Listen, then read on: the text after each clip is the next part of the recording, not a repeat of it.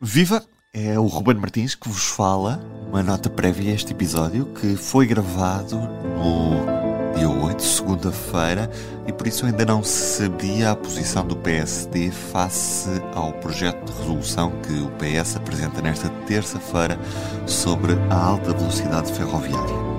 O PSD anunciou que vai votar a favor porque, e cito, nunca será um entrave ao desenvolvimento, mas remete responsabilidades da solução para os socialistas.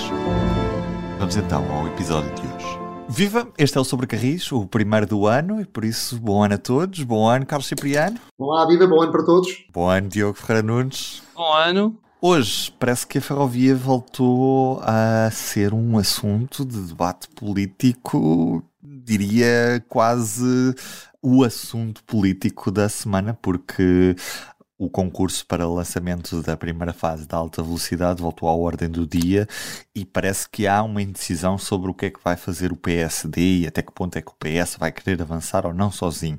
São muitas as questões que estão em cima da mesa, mas para já é importante também olharmos um bocadinho para aquelas questões que às vezes somos confrontados com elas, mas já têm resposta há muito tempo, não é? Não estamos a falar de, de propriamente novidades. Porquê é que há pressa para lançar o concurso de alta velocidade neste mês de janeiro? O que é que este mês de janeiro tem de especial? Carlos. Segundo o governo, há pressa sim para avançar já com o concurso, porque é uma forma de demonstrar à União Europeia que o projeto tem maturidade e poderá ser alvo de financiamento. Isto porquê? Porque a primeira vez que foi feita uma candidatura a fundos comunitários para a primeira fase do projeto de alta velocidade, aquilo uh, bateu na trave, portanto foi chumbado. E foi chumbado uh, não porque não tivesse uma boa taxa de rentabilidade e não passasse numa série de critérios apertados que eles têm, mas porque chumbou num critério muito importante que é aquilo que eles consideram ser a maturidade do projeto. E o governo entende que a prova última de que o projeto está maduro e poderá ser uh, alvo de financiamento será o ter já em curso um concurso público.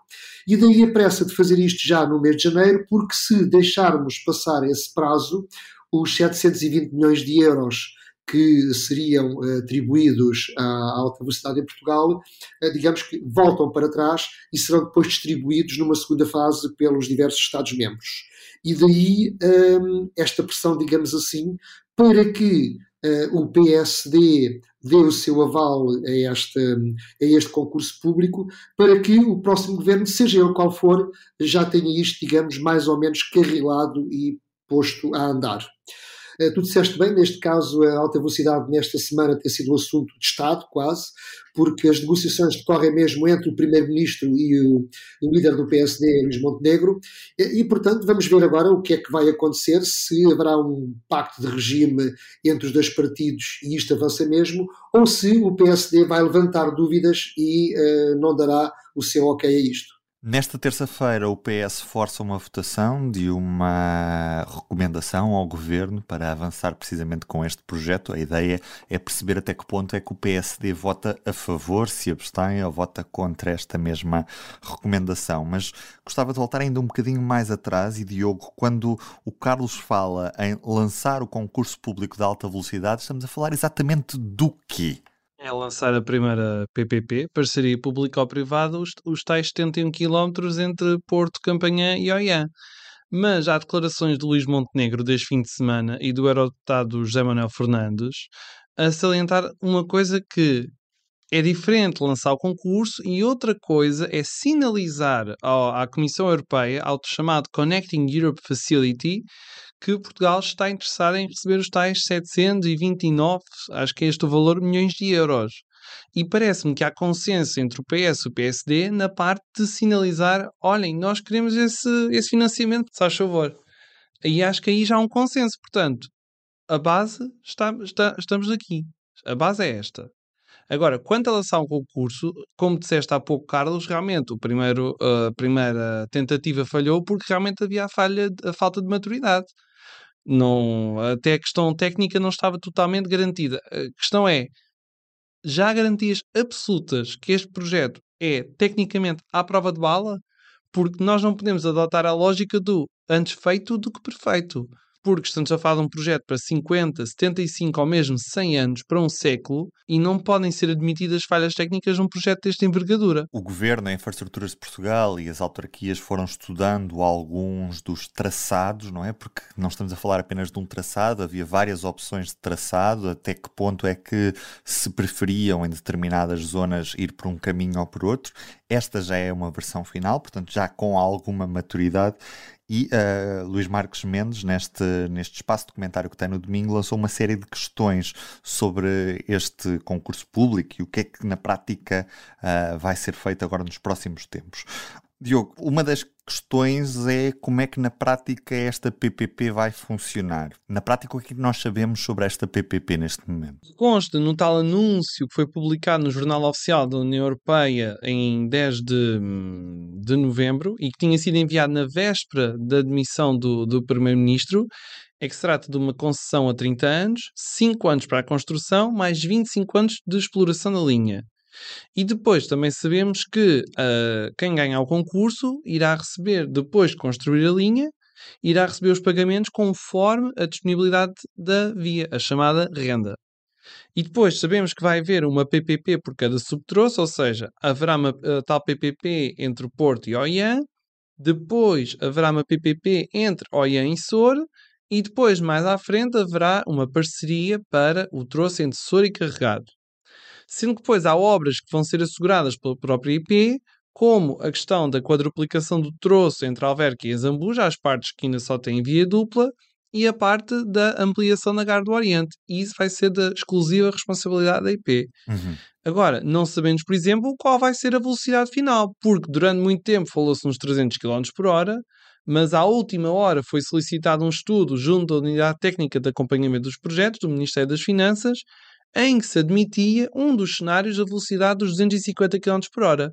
Nesta altura, não sabemos qual vai ser a velocidade final. Talvez saibamos alguns destes detalhes nos próximos dias, até com a tal sessão no, no Parlamento, como tu falaste, Ruben. No final, a linha será do Estado, não é? Mas a questão é qual é que na prática vai ser nesta primeira fase o investimento público e dos privados. Nós conseguimos saber isso, Diogo, ou nem por isso? Nós sabemos que podemos ter 729 milhões de euros de comparticipação comunitária para este primeiro troço. Quanto é que depois o Estado tem de meter em falta e quanto é que os privados vão meter? Sabemos isso? O que nós sabemos de setembro de 2022 é que, na altura, falava-se que o troço, o subtroço Porto-Oiã ia custar 1,65 mil milhões de euros. Se bem que este valor já terá sido atualizado para perto dos 2 mil milhões. E depois a parte entre Aveiro e Soura, 1,3 mil milhões de euros. E o resto da verba, que estamos a falar mais ou menos de uh, mil milhões e meio de euros uh, seria para o troço em tesouro e carregado. Só que estes valores têm sido sucessivamente revistos, tendo em conta a, a inflação não é? e o aumento do, dos custos das obras. Não é, não é só no Ferrovia 2020 que tem havido os aumentos dos custos. Também está a acontecer com o projeto de alta velocidade. Posto isto, Carlos, se tudo correr como planeado e, e, e, o concurso andar agora já neste mês de janeiro, quando é que é expectável que tenhamos um primeiro comboio a circular no primeiro troço de alta velocidade? Já há algum prazo previsto? O que o governo tem dito é que é 2029. Um, obviamente já conhecem o meu ceticismo, tenho sérias dúvidas, se bem que há quem argumente que como esta construção será feita não nos moldes habituais em que a IP costuma trabalhar, que é com concursos públicos e adjudicar aos empreiteiros, mas sim ser a própria PPP a tratar de tudo, digamos que é quase um projeto quase chave na mão, dizem que neste caso a probabilidade de haver atrasos eh, será muito inferior. Eu, uh, enfim, direi que cá estaremos para ver, mas tenho sérias dúvidas, porque nós estamos já em 2024. Se tudo correr bem, nós não sabemos se será lançado agora, em janeiro, uh, o, concurso público, só para a primeira parte, para as coisas arrancarem, eu não sei se nos próximos quatro anos haverá tempo para fazer o projeto, para lançar a obra e inaugurar o primeiro comboio. como disse, cá estaremos para ver. Agora, tenho algum receio que, eh, e como o Diogo disse muito bem, de facto há algumas dúvidas em relação à PPP e ao projeto. O governo teve muito tempo para esclarecer estas dúvidas todas e não o fez, e está agora em cima da hora a tentar pressionar para que se lance o concurso sem ter tido, antes disso, uma atitude muito transparente para explicar ao país exatamente em que moldes é que isso se iria processar. E, portanto, se o PSD agora, diga, digamos, fizer uma birra e não quiser uh, assinar isto, uh, temos aqui um problema, porque depois eu receio muito que no próximo governo, e uh, admitamos que se o governo for de maioria do Partido Socialista, as coisas estão mais ou menos decididas e podem continuar. Se o governo for uh, liderado pelo PSD, enfim, dentro do próprio PSD há forças que não concordam exatamente com o projeto de alta velocidade, tal como foi apresentado pelo governo PS. E há outras pessoas que concordam e para quem uh, este projeto é relativamente uh, pacífico. E, portanto, dependerá desse jogo de forças a decisão que vier a ser tomada sobre a prossecução deste projeto. Ora, tudo isto poderá ficar emperrado durante uma série de meses e a data de 2029 ficar irremediavelmente comprometida. Já está, Carlos. 2029 já está comprometido. Não vai ser em 2009 de certeza que vamos ter o comboio de alta velocidade. Então, quer dizer, mesmo que lancemos um concurso agora, só para encontrar o vencedor vai demorar pelo menos um ano. Depois, todos os trâmites legais, validação pelo Tribunal de Contas, até haver a primeira pedra, se nós conseguimos ter o primeiro comboio a, a chegar ao OIAN lá para junho de 2030 ou julho de 2030, conforme for a data do Mundial, já é uma sorte porque o histórico que nós temos não é, não é grande coisa. Falava-se na primeira fase do Porto Soro, Porto Soro, Porto Soro, e agora do que é que se fala, o que é que está em cima da mesa é o Porto Oiã. Quer dizer, qualquer dia já só se fala no Porto Gaia às tantas, não é? Porque uh, os prazos vão-se prolongando e, estes, e, e, e, os troços são cada vez mais curtos em termos de, de objetivo. Por isso, sim, tens razão, tenho dúvidas que isto em 2029 ou mesmo em 2030 haja alta velocidade entre, entre Porto Oiã, quanto mais entre Porto Soro. Fazendo esta ligação parte das redes transeuropeias e este financiamento europeu a ser atribuído será também no âmbito de, desta, deste Connecting Europe, o que se passa é que a linha teoricamente devia estar pronta até 2030. Podemos perder fundos europeus no próximo quadro se não conseguirmos executar tudo a tempo. É isso, Diogo? Eu achei muito interessante a referência do Primeiro-Ministro sobre não se podem desperdiçar 750 milhões de euros assim de um dia para o outro. Então o que é que o governo andou a fazer com o Ferrovia 2020? Com, com participações europeias de 60% a 70%, o que é que andou a fazer com esse dinheiro? O que é que se passa na linha do Minho? O que é que se passa na linha da Beira Baixa? Os projetos que há no Algarve? Isso não é desperdício de fundos europeus, caramba. Porque na linha do Minho há comboios que não cabem nas plataformas. Não houve aumento de velocidades. Na linha da beira baixa, a mesma coisa. Não houve qualquer aumento de velocidade e até já houve problemas com as obras, como já vamos falar mais à frente. E depois, outro caso é a linha do Algarve. Isto também não é desperdício de fundos europeus? E já que há tanta pressa para falar sobre isto, onde é que anda a pressa para fazer auditoria ao Ferrovia 2020 e aprender com os erros cometidos. Onde é que anda o consenso nacional à volta disto? Há, há consenso para tanta coisa, mas pelos vistos para aprender não há. Nós temos aqui em causa, de facto, como muito bem disseste, perda de fundos comunitários uh, bastante grande, mas a duas dimensões. Por um lado, naquelas que apontaste, que é obras que depois de concluídas se revelam ser insatisfatórias e de facto não projetam a ferrovia para o século XXI, porque não há aumentos de velocidade, nem aumenta muita capacidade, e portanto acabou por ser basicamente eletrificações. E aqui pode-se dizer que o dinheiro não foi devidamente bem emprego e que se perdeu fundos comunitários, porque por vezes, com mais um delta, conseguia-se um, ehm, maior capacidade, maior velocidade e uma melhor, um melhor aproveitamento do caminho de ferro para pôr ao serviço uh, das pessoas. E por outro lado, há uma outra dimensão que são os atrasos do Ferrovia 2020. Por cada ano que passa, perde-se fundos comunitários. Quer dizer, a linha do Douro ainda nem sequer começou. Esse dinheiro já foi perdido. A linha do Oeste também não foi concluída até 2023. Houve aqui dinheiro que se perdeu. E, portanto, bem pode a IP dizer que depois vai para o PNI 2030, mas efetivamente o dinheiro que vai agora para o PNI 2030 já não pode ser aproveitado no âmbito do Ferrovia 2020. E, portanto, é, de facto, tens razão, Diogo, em ter alertado para essa questão. O Primeiro-Ministro está muito preocupado em não perder os fundos comunitários para a alta velocidade, mas nunca se preocupou, durante o seu mandato, em ver arrastar-se o Ferrovia 2020 anos e anos a perder dinheiro e a perder fundos comunitários, e, e sobre isso sempre esteve calado teve a oportunidade de fazer isso, como por exemplo a nomeação da Administração de Infraestruturas de Portugal. Podia ter mudado tudo, mas a mudança ficou só pela metade. Como sabemos, a ligação Lisboa-Porto-Vigo está dentro das redes transeuropeias, assim como a questão de Aveiro, Viseu, Salamanca. Mas a linha de Trás-os-Montes, que foi o principal projeto feito pelo, pelo público em geral, dentro da, da, do, do, Plano Ferroviário Nacional, foi o principal projeto que saiu desse Plano Ferroviário Nacional e que não estava nos planos iniciais do governo, ficou de fora do, das redes transeuropeias apesar da deputada portuguesa que está na, na Comissão dos Transportes e Turismo da, do Parlamento Europeu, a Cláudia Monteiro de Aguiar, do, do, PSD, ter solicitado a inclusão dessa linha, pelo que sabemos, o governo uh, rejeitou essa mesma inclusão. E Carlos Cipriano, isso na prática inviabiliza qualquer futuro para a linha de trás dos montes. Bom, não serei tão radical, mas inviabiliza claramente que nos próximos 20 anos se consiga uh, financiamento comunitário para avançar com essa obra. O que não quer dizer que o Estado português não a possa fazer com o Orçamento de Estado, uh, se bem que sabemos que isso é difícil. Por outro lado, uh, mudando de governo, também é capaz de ser possível ainda em Bruxelas remediar o assunto e, e, colocar essa linha no mapa. Confesso que não sei bem esses preâmbulos, mas efetivamente o que nós sabemos é que no que aparece nas redes transeuropeias mantém-se o Aveiro-Salamanca, não aparece a linha de Porto, Vila Real, Bragança, Zamora. Segundo o governo, Uh, isso só não apareceu porque o que tem estado sempre em cima da mesa nos últimos dois anos nas negociações em Bruxelas é a linha Aveiro-Salamanca uh, e, portanto, o argumento é o mesmo.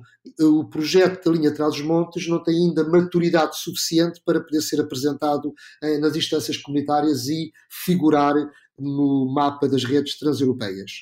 Enfim, é uma coisa que me suscita algumas dúvidas, porque penso que não custava nada pôr lá o risquinho no mapa e depois quem viesse a seguir que decidisse qual a prioridade. Mas eu pergunto-me se a IP terá a linha Aveiro-Mangualde, Salamanca, uh, estudada com o mesmo grau de precisão ao nível técnico com que a Associação Valdouro apresentou a linha de Trás-os-Montes ao Plano Ferroviário Nacional, que está feito com um pormenor técnico eh, praticamente pronto a servir. Obviamente que terá que ser validado pelos órgãos competentes, como é óbvio. Mas eu gostava muito que a IP um dia mostrasse qual é o traçado da linha Aver-Salamanca, eh, com a mesma minúcia com que foi apresentado o traçado da linha de Trás-os-Montes. Uh, posto isto, é esperar para ver o que vai acontecer. Uh, agora, há aqui de facto uma questão uh, em que o próprio Secretário de Estado das Infraestruturas, Frederico Francisco, uh, chamou a atenção e que é importante, é que isto não pode ser visto como uma espécie de um suporte Benfica de, do Plano Ferroviário Nacional. Ou seja, a linha Aver-Salamanca e a linha Trás-os-Montes são ambas necessárias, ambas têm, digamos, respostas diferentes para territórios diferentes, e corre-se o risco de depois acabar por não se fazer nenhuma se se transformar isto numa rivalidade. Uh, portanto, é necessário, é de facto, estudar bem as duas e depois decidir devidamente qual a primeira a ser construída, se não houver recursos para se avançar em simultâneo com as duas. Agora, o que não me parece correto é excluir logo uma delas à partida. A questão é colocar o comboio Viseu mas não é preciso propriamente uma linha de alta velocidade. Talvez uma linha a 160 km por hora que poderia ter sido feita com uma devida modernização da linha da Beira Alta, suportada com fundos europeus. Lá está. Mas os outros é que estão a desperdiçar os 750 milhões de euros. E a questão é, onde é que Bragança tem o comboio neste momento? Onde é que Vila Real tem o comboio neste momento? Eu não sei onde, só se for uh, comboios brincar ou umas uh, representações ou assim. E já agora, quem é que produz boa parte da eletricidade consumida nas casas em Portugal? Qual é que é a região que faz isso? Acho que há aqui uma espécie de dívida histórica, como algumas pessoas já falaram, do país para com trás os montes. Porque parece que quer traz os montes pelas costas, quando é traz os montes contribui com grande parte, por exemplo, da eletricidade que é fornecida para o resto do país. Não deveria haver um mecanismo de compensação a esta região por causa disso? Como é que se insiste numa linha do Aveiro Viseu Salamanca que já foi chumbada duas vezes pela Comissão Europeia por falta de rentabilidade? Porquê esta insistência? Qual é o grande lobby por trás disto? Porque eu não consigo encontrar outra explicação, porque normalmente quando se erra uma vez dá para corrigir, quando se erra duas a coisa já não é tão, tão fácil de se justificar. Só para dizer o seguinte ao Diogo, a linha de alta velocidade Aveiro-Salamanca foi chumbada duas vezes na, por Bruxelas, mas agora há um, há, um, há um, dado novo, é que quando ela foi apresentada não estava em cima da mesa uma linha de alta velocidade de Lisboa-Porto. A partir do momento em que esta nova linha é apresentada como, eh, digamos, entroncada como estando entroncada na linha de alta velocidade de Lisboa-Porto, ali na zona de albergaria, então aí sim a taxa de rentabilidade aumenta exponencialmente. Porquê? Porque já vai buscar os tráfegos de Porto, Aveiro e Lisboa-Porto, e portanto é um bocadinho como que o ressuscitar do ter deitado de alguns 20 anos. Portanto, eu não tenho dúvidas que, a ser apresentada de novo, essa linha passará a ter uh, uh, uma taxa de rentabilidade aceitada, aceitável para poder ser aprovado em termos de financiamento comunitário. Agora, como digo, eu não pronuncio em relação a nenhuma das duas, porque eu acho que, volto a dizer, isto não é um Sporting Benfica da, da ferrovia. As duas são importantes, as duas dão resposta a, a, a, territórios diferentes e as duas devem ser estudadas uh, sem preconceitos e, ambas, e em ambas deve decidir a sua construção, se bem que compreendemos todos, talvez não com a mesma prioridade, mas pelo menos estudem-se ambas de igual maneira. Sim, porque a linha atrás dos montes não responde só aos passageiros, também pode carregar muitas mercadorias provenientes, por exemplo, do Porto de Leixões, do Porto de Viana do Castelo no limite e, e também pode apanhar tráfegos do Porto de Aveiro. às mercadorias porque tens ligação direta de Aveiro, por exemplo, para a fábrica da, da Renault em Salamanca e podes ter também o Porto de Aveiro ligado diretamente a Salamanca. Portanto, ambas têm bons argumentos uh, para se, se justificarem. Como te digo, não consigo pronunciar-me a favor de nenhuma, acho que ambas são necessárias. Em qualquer dos casos, do lado espanhol, parece que a ligação do lado espanhol em Salamanca está assegurada pelas redes transeuropeias, mas eles não têm intenção de fazer mais do que a simples eletrificação que já está no terreno. No que toca à ligação para Zamora até à futura linha de trás dos montes, essa nem sequer aparece nos mapas e do lado espanhol há um grande desconhecimento sobre ela, também porque o projeto, uh, esse sim, uh, infelizmente não tem essa maturidade in, uh, internacional ao ponto de ser discutida em Cimaras Ibéricas, também não foi ainda um, levada para cima da mesa por parte do, do, governo português, que preferiu não assustar os, os, espanhóis neste aspecto. Vai acontecer dia 9 um evento, um encontro organizado pelo Ayuntamiento de Salamanca, que é Câmara Municipal de Salamanca vai organizar um encontro para impulsionar o transporte ferroviário no corredor atlântico e a ligação a Madrid. Este evento vai, contar, vai contar com o Presidente da Câmara de Salamanca, com o Presidente do Porto de Leixões, dos Portos da Aveia e Figueira da Foz, com o Presidente da Associação Empresarial Portugal e depois com o Presidente da Câmara de Comércio e Indústria de Salamanca. E assim parece que o Aveiro Viseu Salamanca está na dianteira sobre a linha atrás dos montes, pelo menos a nível político. Em convertendo para o futebol, o Académico de Viseu neste momento está a dar 1 a 0 ao Desportivo de Chaves. Carlos. Pois, aparentemente o que se nota aqui é que do lado espanhol há no mínimo desinteresse, não é? Uh, e por isso, mas, mas, também é normal que, que haja lobbies e, portanto, é, é, é, perfeitamente legítimo este encontro que está a acontecer em Salamanca. Provavelmente, qualquer dia em Zamora haverá uma coisa idêntica para defender a ligação a Portugal uh, via Trás-os-Montes. Agora, o que é lamentável, de facto, é que do lado espanhol haja uma total indiferença em relação à relação ferroviária com Portugal. Quer dizer, não vale a pena estarmos aqui já a repetir novamente o caso do Sud Expresso e do Lusitano Expresso, não é? Que não se conseguiu uh, uh, uh, reatar as ligações ferroviárias em comboio convencional entre Portugal e Espanha, mas reparem que fi, foi na Cimeira da Figueira da Foz, em 2003, que ficou decidido que se iria eletrificar a linha convencional entre Salamanca e Vila Formoso. E reparem que 20 anos depois já lá está a catenária, sim senhor, mas ainda nem sequer foi inaugurado. Isto dá muita ideia da prioridade que os espanhóis atribuem à ligação com Portugal. Portanto, eu que, enfim, que pessoalmente até sou apaixonado por Espanha e gosto muito de Espanha e que não valido nada aquele, aquele provérbio do de Espanha nem bom vento, nem bom casamento, eu diria que neste caso é de Espanha nem bom vento, nem boa ferrovia. E lamento imenso que a diplomacia portuguesa, que em Portugal, não tenhamos a força suficiente, nem se calhar o interesse, para que, ao mais alto nível, se negocie com a Espanha o mínimo dos mínimos que é, olhem, olhem cá para este lado e vejam lá o que é que se pode fazer. Porque efetivamente há como que uma barreira de indiferença naquilo que é a relação ferroviária de Espanha e Portugal. Em de vir os Reis Magos. É, é, ia dizer isso mesmo, Diogo, porque na véspera dos Reis Magos, os reis chegaram a Vigo, vindos no novo comboio da Talgo, o Abril, que é um comboio com eixo variável, que permite circular em bitola ibérica e bitola europeia e que chega aos 330 km por hora, ou seja, reduz, não estou em erro, 40 minutos o tempo de viagem entre Vigo e Madrid fica abaixo das 4 horas, é um tempo extraordinário. E muda de bitola durante a viagem em Taboadela, já agora. Exatamente, exatamente. Como tu acabas de dizer, ao descreveres esse comboio, em princípio deveria definitivamente arrumar a discussão sobre a bitola, mas enfim, não, não, não arruma mesmo. Está difícil, está difícil, mas já agora só dizer que o ministro espanhol dos Transportes, o Óscar Puente, que era o antigo presidente da Câmara de Valladolid, uma cidade atravessada pelo, pelo Sud Expresso, disse que a ligação entre a Galiza e Portugal era absolutamente prioritária para o governo espanhol, apesar de ser difícil estar concluída em 2030, mas isso nós já, já sabíamos. Outro dos calendários que se está a atrasar é o do Ferrovia 2020, esse já estava muito atrasado, mas o do PNI 2030 vai seguir esse comboio dos atrasos que, que, que, tem sido já extenso. E Diogo Ferreira Nunes, uh, como é que estão então agora os novos calendários deste Ferrovia 2020 e do PNI 2030? Quando é que vai acabar o Ferrovia 2020, por exemplo?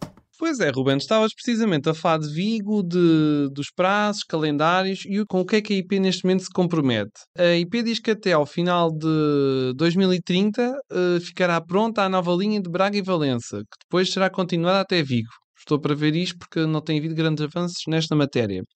Mas há outros atrasos mais significativos. Por exemplo, a ligação entre a linha de Cascais e a linha de cintura, que era para ficar uh, pronta em 2027, já está para 2031.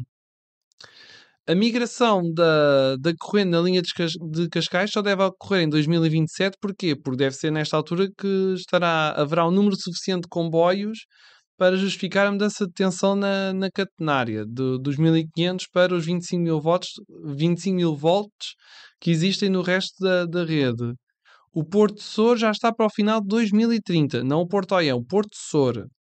Depois, hum, a quadruplicação do Conte Miller-Mesinde uh, está para 2029. Neste momento também está com atraso. E depois, o, a quadruplicação dos troços entre Romaria e Braço Prata, Alverca Castanha do Ribatejo e a Zambuja já está para 2030, 5 anos de atraso. Ramal Alfarel está previsto para por volta de meados de 2026.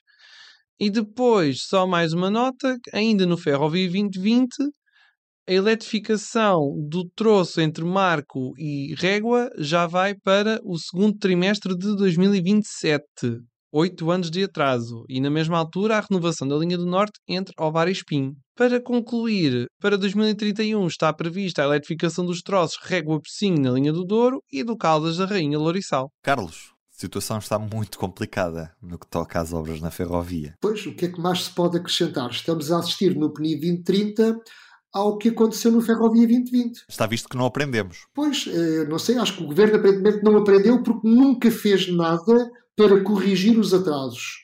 Eh, nem sei se o diagnóstico ficou bem feito.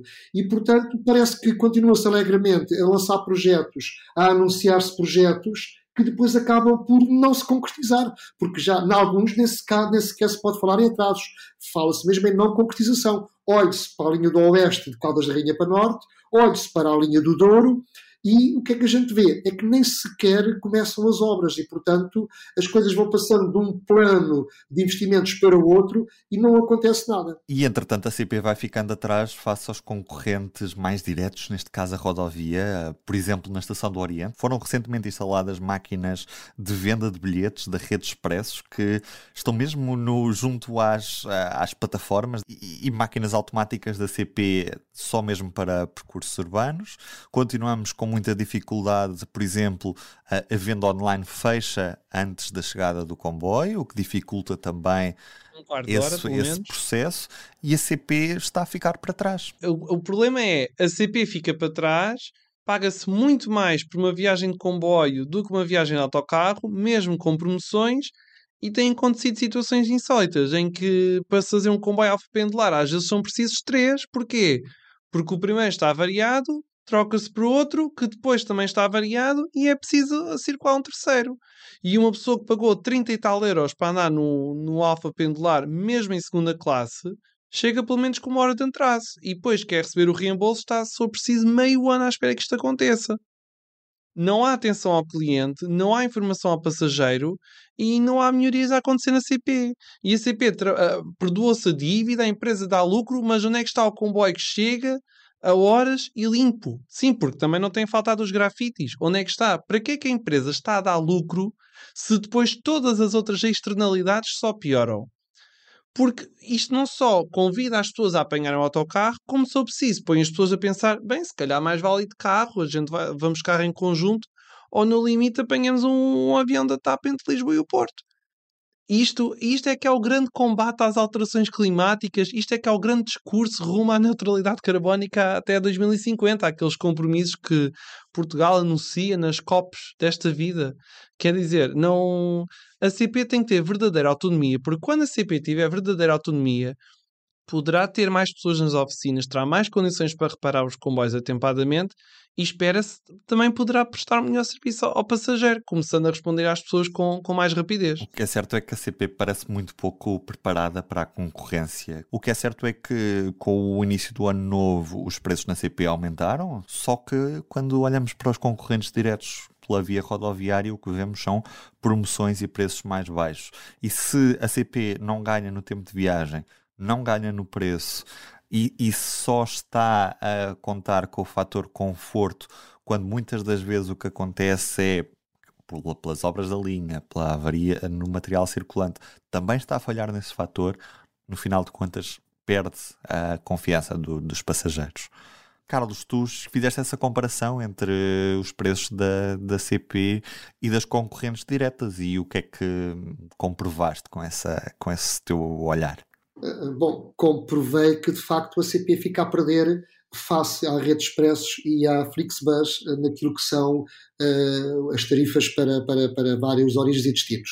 Eu fiz uma espécie, fiz um estudo, digamos assim, com origens em Lisboa e Porto e com destinos em Vera do Castelo, Porto, Coimbra, Leiria, Castelo Branco, Évora e Faro, em que comparei para um dia que eu considerei o mais neutro possível e quase com um mês de antecedência a compra de bilhetes de comboio e de comboio para longo curso apenas e de autocarro, fosse na Rede Expressos ou na Flixbus.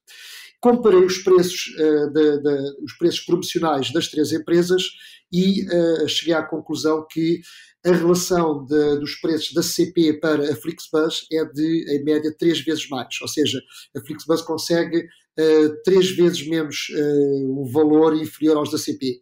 E depois a rede express está ali num meio termo, às vezes mais próxima dos valores da CP, outras vezes mais próximas do seu concorrente direto, mas o que resulta ali de uma forma muito clara é a falta de flexibilidade em a CP conseguir aproximar-se uh, da concorrência. É verdade que a CP tem, tem outros, outros parâmetros importantes no momento em que o cliente escolhe o modo de transporte, que é o conforto, a rapidez, etc., mas ainda assim acho que há aqui uma grande disparidade. E estas coisas, de facto, é, é daquelas em que não é necessário gastar milhões uh, para se conseguir atrair mais pessoas ao modo ferroviário. Ehm, a bilhética, o tarifário, tudo isto é muito importante para conseguir atrair pessoas. Não vale a pena a CP, em alguns dias da semana, ter eh, comboios a circular meio vazios, quando pode ocupar mais lugares se antecipadamente conseguir ter tarifas promocionais e ter uma grande flexibilidade tarifária para poder encher ainda mais os comboios. E não está a fazê-lo. Além disso, repito também o exemplo que há pouco tu deste, que é enquanto que as empresas rodoviárias conseguem ter máquinas simples de vender bilhetes nos locais de embarque eh, para os autocarros, porque é que a CP também não consegue fazer isso? Se os restaurantes de hambúrgueres conseguem ter máquinas para as pessoas registarem logo a compra dos hambúrgueres no momento e serem servidos a seguir, porque é que a CP também não consegue ter máquinas nas estações para que os passageiros cheguem em cima da hora, comprem o bilhete e possam apanhar o comboio? Ora, isto não custa milhões, isto não depende do Ferrovia 2020, isto não depende da IP, no limite nem depende do governo. Isto depende da CP, que deveria ter uma agilidade na sua gestão para implementar este tipo de medidas, ser mais ágil no tarifário, introduzir máquinas automáticas de vendas de bilhetes e conseguir assim captar mais pessoas e ter mais gente a andar de comboio sem estar à espera de investimentos que custam milhões. Basta pensar que a CP gasta exatamente o mesmo, sobretudo com a Alfa Pendular, estando o comboio com 0 ou 300 passageiros, porque paga a mesma taxa de uso, tem, é, é o mesmo revisor, é o mesmo maquinista, os custos fixos são praticamente iguais. Portanto, não, não se consegue compreender como é que há tão pouca flexibilidade. E o mesmo para outras linhas também, não é? Que deviam ter Carlos dá muito esse exemplo da linha do Oeste que podia ter um tarifário muito mais atrativo para chamar mais passageiros, porque às vezes mais vale cobrar pouco e ter um comboio cheio do que ter um comboio vazio em que tem os mesmos custos fixos e na prática a CP está a perder dinheiro com, com ele. E no limite estamos a prevenir acidentes porque a vez das pessoas tomarem o carro vão apanhar o comboio, portanto também, está, também esses custos têm que ser contabilizados, esses custos eh, externos. E enquanto estamos a falar destas falhas também da, da CP, um dos problemas problemas que, que foram registrados nos últimos dias foi precisamente essa ausência de soluções de transporte alternativo quando a via ferroviária falha. Isso aconteceu no Algarve e aconteceu também na, na Beira Baixa com uh, algumas estações a ficarem por servir na sequência de uma queda de, de, de, pedras para a linha da Beira Baixa. Carlos, o que é que se passou ao certo para a CP não ter conseguido assegurar o serviço rodoviário de substituição? É assim tão comum isto acontecer? Bom, pelo menos no Algarve foi comum. Houve aqui um período no mês de dezembro no Algarve em que em quatro dias foram suprimidos 20 comboios por falta de material circulante e a CP apenas em quatro dos casos é que assegurou uh, transporte rodoviário de substituição. Uh, bom, se já é mau continuar a não haver material circulante disponível para assegurar a sua oferta regular, pior é em caso de falha, não conseguir assegurar que os passageiros que estão à espera dos comboios das estações possam ter um autocarro para os ir resgatar e levá-los ao destino.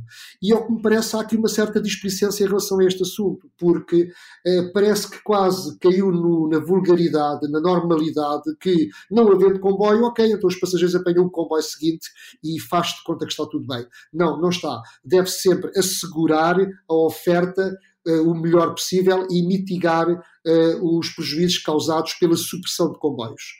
No caso da, da, da Beira Baixa, aconteceu logo nos primeiros dias de janeiro, houve um aluimento de terras uh, no, no Tortozendo, a circulação ficou interrompida entre Fundão e Tortozendo, a CP fez transbordos entre Fundão e Covilhã, mas o que era de realçar aqui neste caso é um, a fragilidade da, da, rede ferroviária portuguesa, porque aconteceu uma coisa muito simples: fez-se ali uh, uma ilha ferroviária entre Covilhã, Guarda, Vila Formoso, que foi o único troço em que havia comboios a funcionar e desligados do resto do país. E porquê?